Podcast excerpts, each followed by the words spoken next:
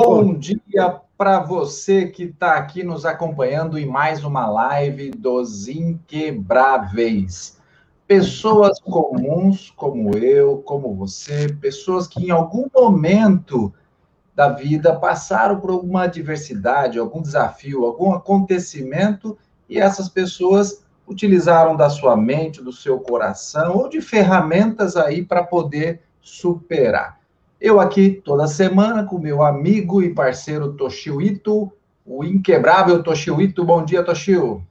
Bom dia, Paulo. Bom dia, boa tarde, boa noite, dependendo do horário que você está assistindo. Bom dia, Júlia. Bom dia, Genilze. Bom dia. É... Bom dia. Muito prazer com esse casal lindo aqui para, né, quem olha assim, né, Paulo? Parece que a vida está tranquila, que já foi tudo abençoado, não teve problema nenhum, não teve motivo de estar Beleza, né? né? E... o primeiro casal, hein? Primeiro casal, hein? Então, ah, primeiro... que honra. Que honra. Muito obrigada pelo convite. É um prazer para a gente estar aqui hoje, viu? bom dia para vocês também, né? É, Paulo, Maravilha, a gente fica muito feliz também, né? É claro que a gente, é, no nosso canal Os Inquebráveis, a gente sempre traz histórias, uh, também trazemos especialistas, trazemos muitas coisas, eh, acontecimentos que fazem a gente refletir para você que passa por momentos difíceis e quem não passa por momentos difíceis. E às vezes é legal a gente entender, ver que pessoas também, às vezes, passam por coisas semelhantes, piores, ou menores, mas a gente pode se inspirar para aprender com eles. Essa, esse é o objetivo, né? E você pode curtir, compartilhar, seguir a gente aqui, tanto pelo Facebook, YouTube e também pelo Spotify. Mas vamos lá, Paulo, você conheceu esse casal lindo, é, que tem três filhos, um, um deu ar das graças agora há pouquinho, mas já saiu, Samuel. É, mas vamos lá, Paulo, vamos, vamos, contar a história deles. Vamos lá. É, é, o, esse casal que a gente trouxe, ele tem uma história assim, que tanto tem superação em trabalho, superação familiar, filhos. Mas eu queria fazer uma pergunta é, que vem um pouquinho antes de tudo isso. Em algum momento na vida de vocês, vocês imaginavam que passariam por tantos desafios, problemas, adversidades? Ou quando apareceu, você fala assim, poxa, mas por que comigo? Por que com a gente? Nunca, mas nunca imaginei, nunca. Antes da gente casar, era tudo muito tranquilo. A gente tinha cada um seu trabalho, não tínhamos nenhuma preocupação. Eu mesma não tinha nenhuma preocupação, morava com os meus pais. Era aquela questão assim: chegava em casa, comida pronta, casa arrumada, eu mesma cuidou da gente. E aí, quando a gente casou, né? Na verdade, assim, né? Você quanto namorados, porque nós começamos a namorar com 15 anos de idade.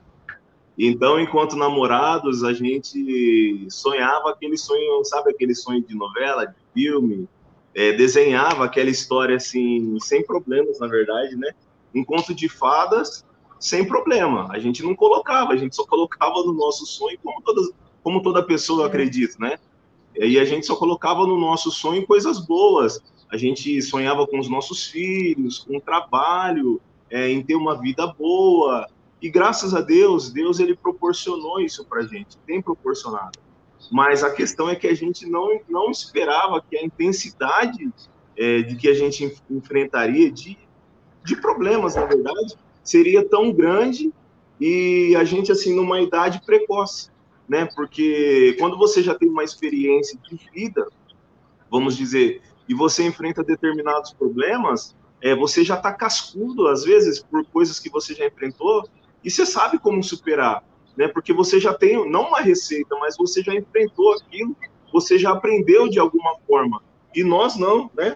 Embora nós perdemos o, o, os nossos pais é, também na nossa fase de, de adolescência, que foi também uma, uma situação muito difícil para nós, mas aí sabe quando você tem aquele pensamento assim, acho que eu já enfrentei a pior coisa da minha vida e eu, eu acredito que uma situação como essa ela não venha mais. E aí você se depara com, com, com a sua vida assim uma sequência de, de, de acontecimentos de coisas que você não vê em outras famílias. É isso que eu falo para ela a gente às vezes pega a nossa a nossa trajetória de vida a nossa história e aí você começa a olhar não que eu a gente vê hoje que tem pessoas que enfrentam, enfrentaram problemas maiores do que o nosso. Mas eu falo assim, na questão de perda de filhos, é, é, assim, tudo muito rápido, uma, uma coisa atrás da outra, uma sequência de acontecimentos e a gente muito pouco para enfrentar tudo isso. Então, isso nos pegou de surpresa, posso dizer hoje, né? Olhando para trás hoje, eu posso dizer que foi uma, nós somos surpreendidos com, com isso que aconteceu. É... E qual foi esse grande fato? Vamos pegar esse grande fato, né, Toshio? Sim, sim, isso. Qual foi esse momento, né? O que, que aconteceu? Tem uma história aí com, né, com a, com a Agatha. Conta um pouquinho pra gente. Vou começar pelo casamento, então. O nosso casamento foi assim dos meus sonhos. Tudo que eu planejava, eu sempre fui muito sonhadora, sempre idealizei muitas coisas. E do jeitinho que eu sonhava, aconteceu. Tudo, tudo foi como eu sempre sonhei. E engraçado que nós, eu estava planejando nos casar no, em dezembro. E um tio meu, chama o tio Paulo, um beijo para ele, creio que ele vai assistir esse vídeo. Eu liguei para ele, né, que ele, ele sempre trabalhou com isso, e ele falou assim, ele me chamava de Pretinha, sempre me chamou de Pretinha. Ai, Pretinha, posso dar uma sugestão para você? Eu falei, pode, tio. Por que, que você não se casa entre setembro, outubro? Porque dezembro chove muito. E na hora eu pensei, falei, nossa, é verdade. Mas eu, eu, tinha, assim, a convicção que ia ser em dezembro. E ele falou, não, que não seja em setembro ou outubro? Eu falei, tá bom, tio. Ele falou assim, aproveita o feriado de outubro. Eu falei, nossa, é verdade. E por que, que eu estou dizendo isso? Nos casamos em outubro, nós planejávamos ter filhos daqui cinco, seis anos. Lá vamos aproveitar a vida, vamos viajar, vamos namorar bastante. Depois a gente pensa em filho, né? E aí nos casamos no dia 13 de outubro. No dia 26 de novembro, meu pai faleceu. Imagina a minha cabeça, casada de nova, eu era muito amiga do meu pai. Eu falo que eu era amiga, que eu era filha, que eu era mãe dele. E aquilo me, me, me, me mexeu muito, muito, muito comigo. A ponto de eu estar na minha casa, pensar na minha mãe na casa dela, eu estava na casa da minha mãe, pensava na minha casa, sabe quando a gente. Tudo muito novo, né? E aí, nós falamos assim, né, Gil? Ai, vamos ter filho logo, vai. A gente não sabe o dia da manhã. Vamos dar um netinho para alegrar minha mãe. Vamos, vamos pensar nisso, na sua, na sua mãe. Mudou, né? Mudou. Foi uma coisa assim que o projeto que a gente tinha de esperar, de. Mudou. De viajar, de. E foi, foi mudou tanto que. no mesmo ano, né? Nós, nós engravidamos. Em janeiro, em janeiro, eu engravidei. E eu sempre gostei muito de ler. Eu lia uma, uma autora chamada Agatha Christie. Eu achei o nome dela maravilhoso. Eu falei, nossa, com 11 para 12 anos eu já falava: olha, eu vou casar, eu vou ter o primeiro filho, vai ser uma menina, e o nome dela vai ser Agatha. Eu tinha essa convicção dentro de mim. E, de fato, casamos, engravidei em janeiro e descobrimos que era uma menina. Fizemos uma festa em casa, foi todo mundo lá em casa no dia que nós descobrimos. E assim, a gente estava muito bem, assim, muito feliz, muito grata a Deus, né? Aí, uh, no terceiro mês de gravidez, eu comecei a passar muito, muito, muito mal. E aí, eu indo ao médico, ele, doutor Rodolfo, e descobri que eu estava com hipertensão gestacional que eu, eu, eu tinha uma hipertensão chamada de genética natural, e aí eu desenvolvi a gestacional também. E aí foi quando começou todos os problemas. Com cinco meses eu fui internada, meu corpo começou a rejeitar a criança, porque o corpo entendeu que ela estava fazendo mal para mim. Aí, no sexto mês, o doutor Rodolfo me internou e ele falou assim: Gê, você vai ficar internada até o nono mês porque você não pode mais ficar na sua casa, sua pressão está subindo muito, está muito perigoso você ter uma eclâmpsia, então você a partir você vai internar hoje e vai ficar até um mês internado aqui. Já conversa com a sua família, com o Júnior. Foi muito difícil para a gente, muito mesmo. Até que quando eu fiz um, uma ultrassom e descobrimos que a pressão já estava interferindo no desenvolvimento neuromotor no corpo dela. E aí o doutor achou por bem a gente adiantar o parto. E o parto foi adiantado do sexto, sétimo mês. Foi. E aí, é aquela situação, a gente, vamos dizer assim, você perde o chão, né? Porque é um, foi um sonho, a, a nós, o, e o sonho foi um sonho da família, né? Na verdade, não foi um sonho só nosso, né? E nós começamos a viver esse sonho, né? Acho que todo pai, é, é ele antes do, do, filho nascer, ele já começa a ver o filho convivendo, conversando e e eu, nós dois em particular, né, era algo que a gente não esperava que fosse tão rápido.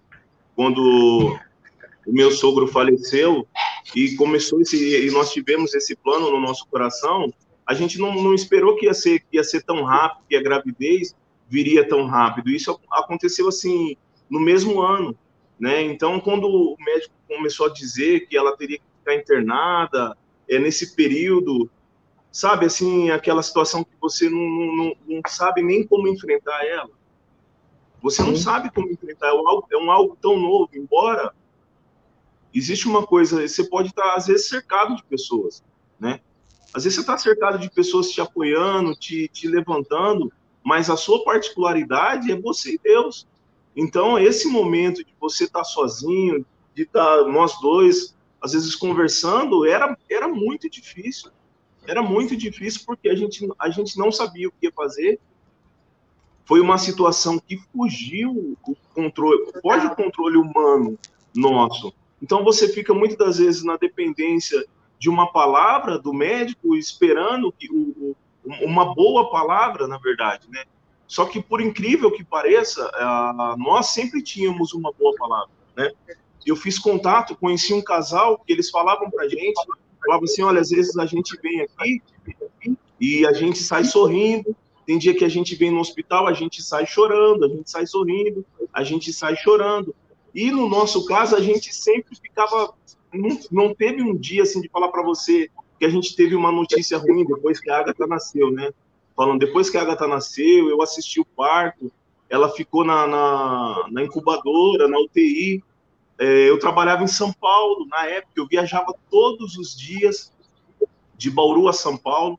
Eu, eu trabalhava 12 por 36 e a minha viagem era todos os dias. E todos os dias era o período de visita, então a gente ia visitar. Só que a palavra do médico ela era para gente: olha, ela só precisa engordar e ir para casa. Ela só... Então, fora do, do hospital, a nossa vida continuou. Nós fomos se programando, comprando as coisas, ganhando presente, preparando todo aquele ambiente para receber a criança. E aí, num dado dia, né, um, um casal amigo nosso falou para a gente: olha, quando a gente vem aqui, tem dia que a gente ouve coisas boas do médico e tem dia que a gente ouve coisas que a gente sai daqui chorando. E nós saímos do hospital, eu olhei para minha esposa e eu falei para ela: puxa, que coisa, né? Desde o primeiro dia que a gente vem aqui, nós nunca tivemos uma palavra ruim do médico.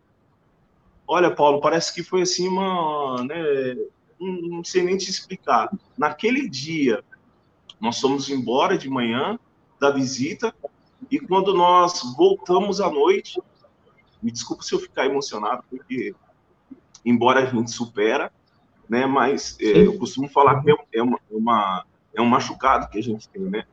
E se você, toda vez que você vai mexer nele, é, não, não tem como, ainda mais quando se trata sobre filhos. E quando nós chegamos à noite, ela estava toda entubada. Isso, isso não, não, tinha acontecido nesse processo com a gente. E aí nós perdemos o chão. Quando a médica olhou, falou que o quadro dela tinha mudado, que ela corria risco. O médico tinha feito uma, uma intercorrência, ela poderia perder um, um dos braços. Cara, assim, é, é algo é até difícil de, de, de explicar, sabe? O, o que passa dentro da gente que é pai. Aí você vê aquele sonho que você tanto planejou, que você tanto sonhou, parece que sabe quando tá escapando assim, quando você tem algo seguro na mão e de repente você olha aquela situação, parece que ela tá escapando das suas mãos.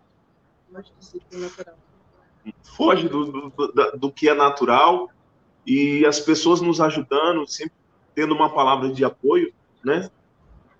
A nossa pastora, o pessoal ajudando, os amigos, mãe, parentes, o pessoal ajudando a gente. E eu nessa situação de viajar e a minha esposa às vezes aqui sozinho, eu não, eu não, eu não conseguia estar junto por causa do meu trabalho em São Paulo, né? E aí foi quando nós eu estava em São Paulo e eu recebi uma ligação vindo para Bauru, estava dentro do metrô. Eu, eu falo que Deus ele me deu duas situações, eu passei por duas situações. Uma que foi a pior viagem da minha vida, eu posso dizer que foi a pior viagem da minha vida. E depois eu tive a oportunidade, né, lá na frente, que, é no, que faz parte da nossa superação, de ter a melhor viagem da minha vida. Porque eu recebi a notícia do falecimento da minha filha, eu estava dentro do metrô de São Paulo, o metrô lotado, lotado, não dava para você se mexer dentro do metrô. Eu sou policial militar e eu estava fardado e eu não. Imagina, você recebe uma ligação, fardado, você não pode chorar, você tem que se conter. O metrô não dava para você se mexer dentro e a ligação é que sua filha acabou de falecer, né? E aí, sabe quando você quer se teletransportar? Você quer sair daquele lugar onde você está e chegar no seu destino mais rápido, mas não tinha jeito. Eu tinha que ir para a estação, para Barra Funda, pegar o ônibus, enfrentar quatro horas e meia de viagem, porque eu queria estar com a minha esposa. Era o momento que eu queria estar do lado dela. E ela também aqui, como foi, né? Você conta quando você recebeu, é, é difícil para a gente. Né? A gente como mãe, quando ainda mais a gente sonha, né? E o nosso sonho é ter o bebê e já pegar ele no colo e ficar com ele ali o tempo todo, beijar, abraçar e né, fazer carinho. E quando ela nasceu, eu não tive isso. Ela não chorou, ela já foi pegar, já pegaram ela correndo, já levaram para UTI, levaram para oxigênio, e eu não tive, eu não, não consegui vê-la, né? E durante o período em que ela ficou na UTI, ela ficou 21 dias com a gente. E no período que ela ficou na UTI, eu não pude pegar ela no colo, nenhum momento. Eu queria muito pegar, sentir, abraçar, beijar. E eu não tive isso. Eu fui ter rápido. Quando a enfermeira aconteceu tudo aquilo, eu estava na minha casa, o Júnior estava em São Paulo, estava na minha casa, sozinha. De repente eu escuto me chamarem, tocar campainha em casa. Eu olhei assustada, era minha mãe, meu irmão e minha sogra. G, o hospital ligou, o hospital ligou, que a gente precisa ir lá urgente. Eu falei, nossa, mas não me ligaram. Ela falou assim, tem que ir lá agora. E eu cheguei lá, o médico estava fazendo. Como chamou? Eu estava re... tentando reanimar, né? Reanimá-la, né? E... eu, ali naquele momento, eu orei, falei, senhor, ela está sofrendo tanto. Foi o senhor que me deu ela, eu não sei qual é o seu propósito. Eu falei, mas ela está sofrendo demais, Jesus. Então, faz o que os o que for melhor, né? Porque a gente, né, a gente quer estar tá com a gente. Quer estar tá com a gente. A gente leva os melhores médicos, a gente faz tudo. E aí ela faleceu, aí eu peguei ela no colo. Tão pequenininha, 770 gramas. Super pequenininha, linda.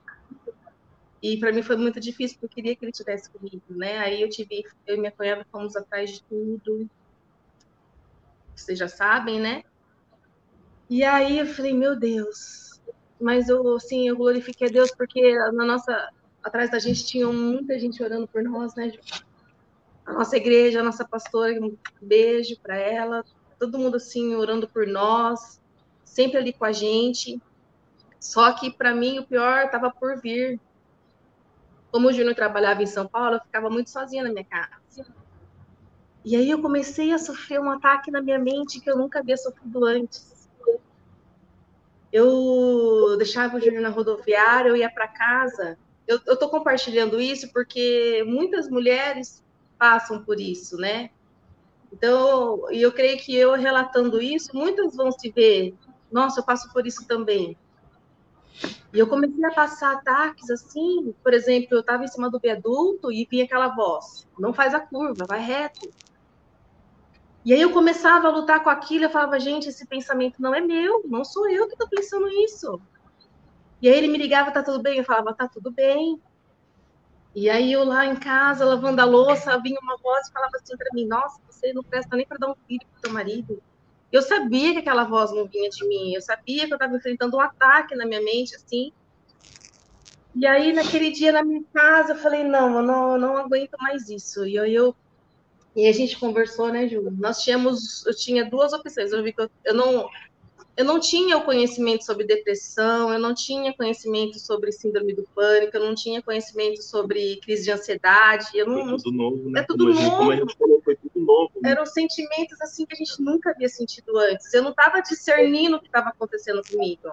Eu estava muito preocupada com o que estava acontecendo comigo, porque ele conversava comigo é como se eu não estivesse no lugar, minha mente estava longe. Eu acho que, na verdade, é, nós dois, né, nós fomos conseguir identificar que nós passamos pela depressão, os sentimentos que nós tivemos naquela, naquela época, depois, de né, muitos depois anos. de muitos anos, Depois de muitos depois anos. de muitos anos, ouvindo relatos de pessoas que, que passaram pela depressão. Aí vocês você começaram começa- a falar, poxa, Foi. era isso. Foi, você não sabe o que você tem, você não, você não consegue entender os, os sentimentos, as reações, ela, tendo, ela enfrentando uma luta, né?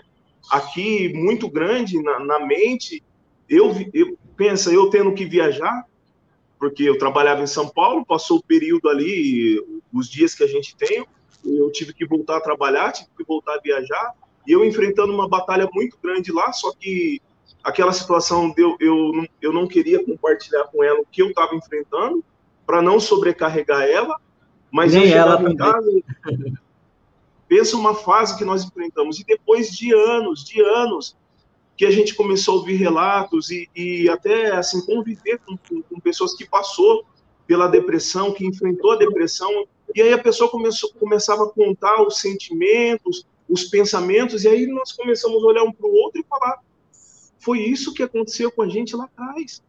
Foi isso que nós enfrentamos lá atrás e que a gente não sabia, na verdade, porque é, hoje a gente sabe disso. A pessoa, quando ela identifica que ela tem depressão, síndrome do pânico, ou ela procura um, um- um especialista, ou ela procura uma ajuda espiritual, ela vai em algum determinado é, é, é, lugar buscar um apoio, uma ajuda, quando isso é identificado.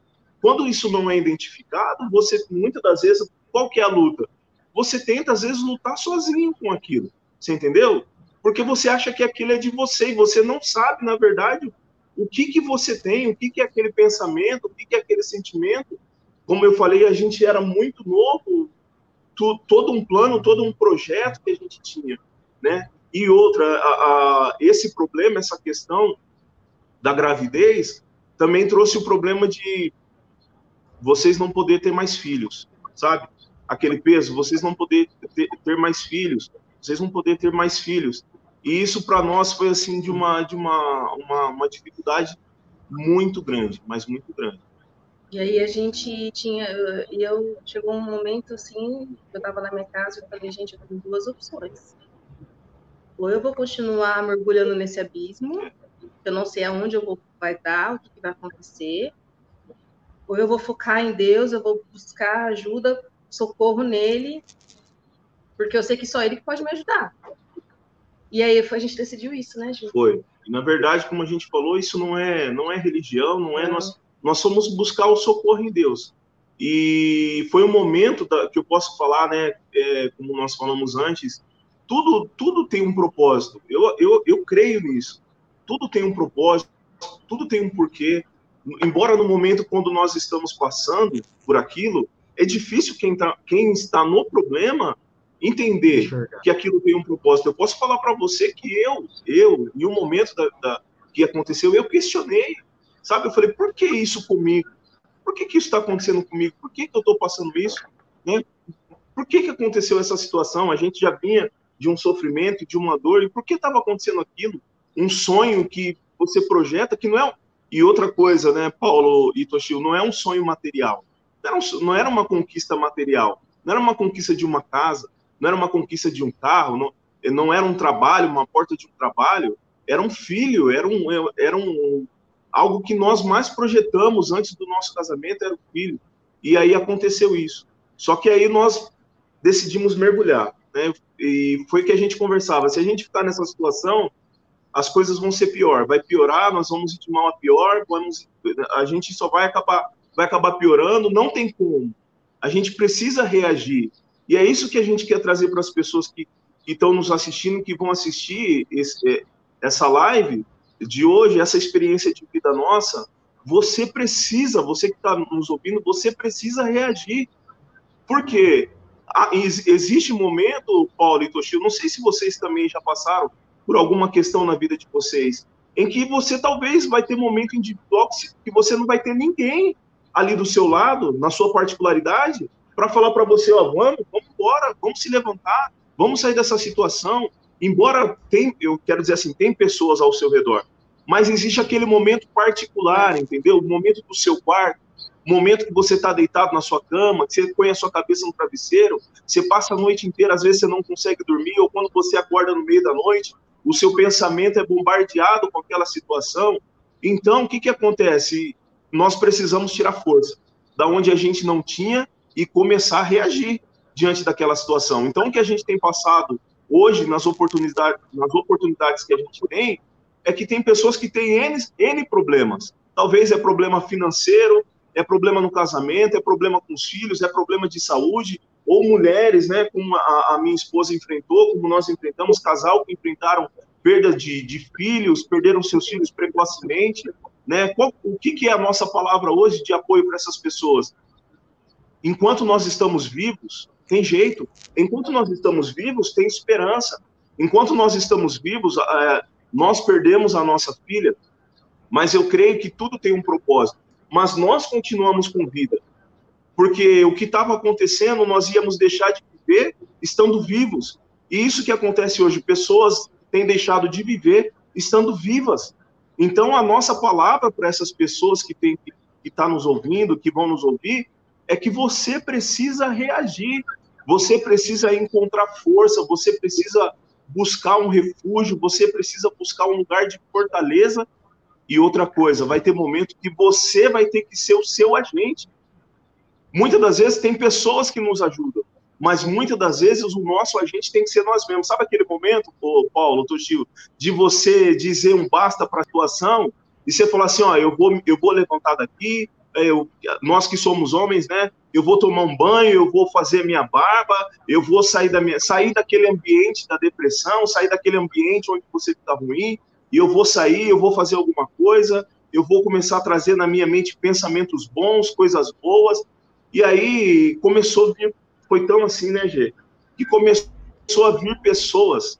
Olha como que é, como que é um, um negócio assim, me per, perdoa a expressão da palavra, muito louco. Eu falo que é um negócio muito louco, porque muito doido. Porque a gente estava numa intensidade de uma dor tão grande, tão grande, e começou a vir pessoas se aproximar da gente que estava passando por problemas difíceis naquele momento. Você entendeu? Tipo assim, nós não superamos a dor e depois começamos a ter uma palavra boa para as pessoas. Você entendeu? Começou a vir pessoas até é, assim no nosso convívio, nós começamos a conhecer pessoas que estavam enfrentando o mesmo problema durante o processo. Durante o processo.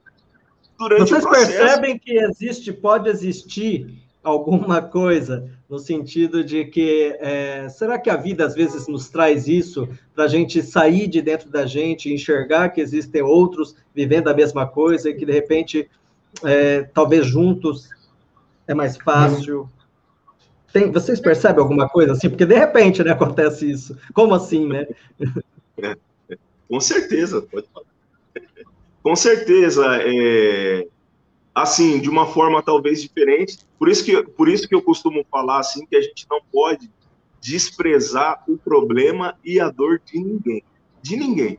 Por mais que você olhe para a pessoa assim e, e, você sabe que a intensidade daquilo que ela está passando, talvez não é um algo assim, uma, uma perda de um filho, não é uma uma palavra de um médico assim, olha, você está desenganado. Talvez é um, é, um, é um problema que ela não tem força para suportar.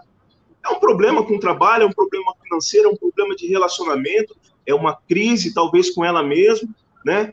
Mas eu, eu sabe que eu vejo de tudo isso que a gente não se conhece.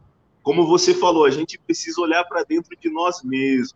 A gente não se conhece. Às vezes a gente pensa que a gente, na verdade, tem momentos da nossa vida que a gente faz, não é errado a gente projetar, não é errado a gente sonhar, muito pelo contrário. A gente tem que ter, a gente tem que sonhar, a gente tem que projetar, a gente tem que viver os nossos sonhos. Mas existe um momento, você pode concordar comigo, que a gente presume de tudo aquilo como se tudo aquilo fosse acontecer da forma que nós escrevemos no papel, você entendeu?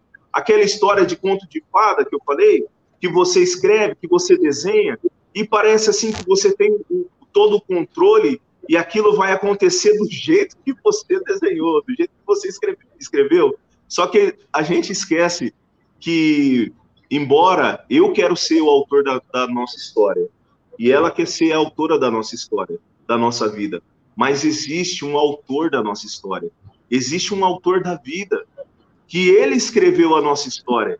E no meio da nossa história, existem os interpéries da nossa vida, que nós vamos passar. Então, as pessoas não vão passar por nós, ninguém vai passar por nós. Quem vai ter que enfrentar somos nós mesmos.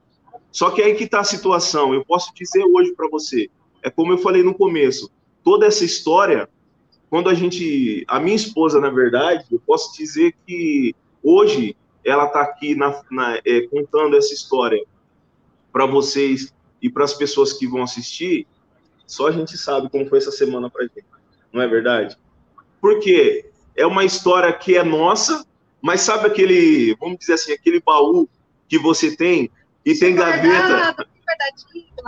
Sabe? Tem, tem aquela gaveta assim que você não quer abrir ela, sabe? Porque você sabe que se você abrir, vai trazer algum, alguns sentimentos que naquele momento você não quer. Então eu posso agradecer. Por que, que eu agradeço a vocês hoje?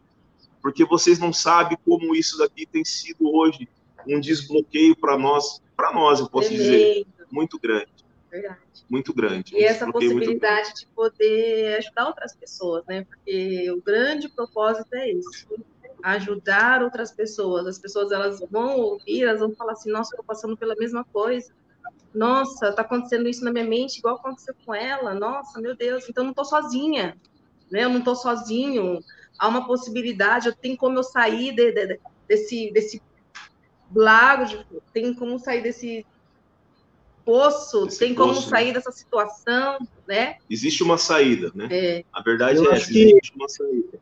Cada um existe... tem uma maneira, né? E a gente encontrou, assim, encontrou, encontramos em Cristo, né? gente, essa saída aí. Porque... Isso faz, é, faz tantos isso faz tanto sentido, né, gente? Porque, olha, quando eu estive no Japão, eu também eu estava passando por um momento, eu tive momentos no passado de, de picos de depressão, e uma das vezes eu liguei para um serviço que era como se fosse o CVV daqui, né, de, de apoio. Aí o que a pessoa me falou, ela falou assim, Toshio, para a vida só né? Só, só não tem solução para a morte, para o resto, tudo bem. É uma frase tão comum que a gente já ouviu tantas vezes, mas no momento que você está com uma dor profunda, você ouvir alguém falar aqui, olha, tem jeito. É, talvez quem não esteja sentindo, não esteja sentindo, falar, ah, mas que que é uma palavra tal? Não, gente, é incrível como aquilo, simplesmente ouvir de uma outra pessoa, é, dá um clique e fala, poxa, verdade. E, e, aí você vem renovado. então, assim, essa. Uh, mas a gente, infelizmente, o nosso horário está terminando. Mas, assim, para quem ah, viu. Verdade. É, olha só, como passou. A gente vai ter que fazer capítulo 2, Toshio. Capítulo 2. Ah, tem muita coisa para Não, não ainda, ainda, ainda, teremos, né? Eu acho que é maravilhoso. A gente é, ficamos até quietinho, falei assim: deixa eu, eu nadar nessa história de vocês. Mas, assim, a gente não poderia deixar de terminar, né? Sem saber que também, né, que as pessoas saibam também, e agradecendo desde já antes que eu, que eu me esqueça, né, todo mundo que entrou aqui, veio falando, né, o Júlio, Getúlio, Gabriel, né, a Márcia e outras pessoas que estão aqui, mas assim, é, que apesar de tanta dificuldade, do medo que vocês tinham de, de repente, não poder mais ter filho, que existiria essa, esse risco, mas assim, vocês depois foram agraciados com o Samuel, com o Mateus, com o Emanuel, é, também teve mais uma situação. Como de... casal também, né? Foi bom para a é, gente. Nos exato, aproximou, né? nos juntou muito. E, e, mesmo, bom, né, ainda assim, quer dizer, gente, a, a, história deles, né, então teve os momentos bons, de repente tem aquele momento difícil, voltam alegrias, voltam novos desafios, não é? é que é o caso né, do que aconteceu depois no, no último, né, com os últimos, com gêmeos. É, mas, assim, eu acho que disso, o que, vocês mais aprenderam no sentido de que é, uma hora tá bom, outra hora tá difícil e tal, mas e vocês, enquanto casal, o que, que vocês diriam para as pessoas que é importante para o casal conseguir se unir momento, em momentos tão difíceis, em momentos difíceis assim como vocês passaram, ou outros que acontecem naturalmente? Olha, eu acredito assim, uma coisa é inegável. Não tem como eu, eu negar isso diante de ninguém. É, primeiramente, a gente tem que buscar o refúgio em Deus. Isso não é religião. Isso é buscar o socorro em Deus. E não é inegável isso. Se, se não, se o casal não tiver em primeiro lugar Deus, eu posso falar para você que é difícil de sair da situação. E depois, o amor entre o casal. O amor, porque o que, o, o que nos uniu foi a nossa união em Deus e o amor que a gente tem um pelo outro. A nossa história é, é, é de mais de 15 anos e isso fortaleceu. Isso nos fortaleceu como. Me fortaleceu hoje como pai, ela como esposa. É, é lógico, nós somos duas pessoas diferentes, né? E convivendo juntos. A gente tem a, os nossos interpéries, como qualquer casal tem, mas a cada dia a gente aprende um com o outro, a cada dia a gente aprende com os nossos filhos. Essa experiência, para nós, ela trouxe assim uma, uma, uma fortaleza. Sabe quando hoje acontece, vem alguma situação e você para diante daquela situação e você olha para trás e fala: opa, peraí, eu já enfrentei algo lá atrás que foi muito mais intenso, muito mais forte. Então, se eu conseguir, se Deus nos ajudou e nós conseguimos vencer aquela situação, nós vamos passar por essa também. Então, a nossa palavra hoje para os casais é: primeiro, vocês têm que buscar um refúgio, vocês têm que estar em Cristo, vocês têm que buscar Deus. Diante de qualquer problema, seja ele financeiro, amor, é, material, qualquer problema. E o casal, a cumplicidade do casal, de um olhar no olho do outro e falar o que, sabe, às vezes não se ouve, né? O que, que você está sentindo? O que, que você está passando? Como você está enfrentando? Essas eram as conversas que a gente tinha. Às vezes a gente estava na nossa cama lá, de madrugada, acordado, e ela perguntava para mim, e você, né? Como que você está? Né? Me conta como que você está. E eu, às vezes eu falo para ela, e você, como que você está? Me conta, fala para mim como que você está. Porque no momento da dor, sabe uma coisa que, que, que às vezes acontece? O casal se afasta, o relacionamento esfria, e, e não é nem por intenção. Sabe aquele medo, às vezes, de você tocar no assunto, de conversar? Isso acaba até que atrapalhando o relacionamento. Então, a maior, a melhor coisa que tem, que eu posso dizer hoje, em todos os sentidos, no casal, é o quarto. Ir para a cama, sentar junto na, na frente da esposa lá, olhar no olho dela e falar: e aí, o que, que nós vamos fazer? O que, que nós vamos fazer? Você precisa da minha ajuda, eu preciso da sua ajuda. Me fala como você está. Fala como está aí dentro de você. Se abre comigo. Se abrir, um falar para o outro. Sabe por quê? Antes de qualquer ajuda de fora da nossa casa, antes de qualquer ajuda que venha de fora, que, é, que a gente não dispensa de jeito nenhum. E, e somos gratos eternamente por todas as pessoas que nos ajudaram. Existe isso daqui, ó. Os dois. O casal. E eu posso, eu fico emocionado. Eu posso dizer que se essa união aqui, a base dela for do alto, nada, problema nenhum, nem, nem a perda de filhos vai quebrar isso, né? E vai nos impedir de, de lutar e de alcançar a nossa vitória como nós alcançamos. Hoje nós temos três filhos abençoados. Maravilhoso. Maravilhoso, sabe? Deus, assim, ele concretizou no nosso coração. Eu, eu amo, eu sempre amei. Nós sempre amamos crianças. Eu tenho três filhos, três filhos homens, o Samuel, o Mateus e o Emanuel, que eu falo para os meus filhos, eles estão aqui sentadinhos, aqui vendo, e eu falo para os meus filhos, vocês são o maior presente da minha vida. São mesmo. Vocês são chama eles para dar um alô enquanto a gente já vai terminando. Chama eles para dar um alô para terminando. Já é, três aí. Paulo, eu acabei de acordar, viu? Tem um que está dormindo ainda. Ó. Samuel. Obrigada, verdade. E esse daqui é o nosso pequenininho, ó. O Emanuel. Emanuel. É o nosso mais novo. Ah, e tem o Matheus Gabriel, eu queria tanto que ele aparecesse também, mas vai ter outra oportunidade, ele está dormindo. Outra oportunidade. E essa é a maior riqueza, é a nossa superação. Talvez, ou, eu queria dizer algo, né? Talvez tem pessoas que passaram por isso e são impedidas pela medicina de terem filhos, de, de gerar, mas eu, eu, eu queria deixar essa palavra assim, que mesmo assim, tal, eu não sei o que você enfrentou, né? Mas não deixe de viver por isso não deixe de viver de alguma forma. Deus, ele vai, como ele é, se realizou na nossa vida, ele vai realizar também na sua vida. O mover, de alguma forma, Deus vai fazer. E você vai conseguir encontrar um propósito nisso.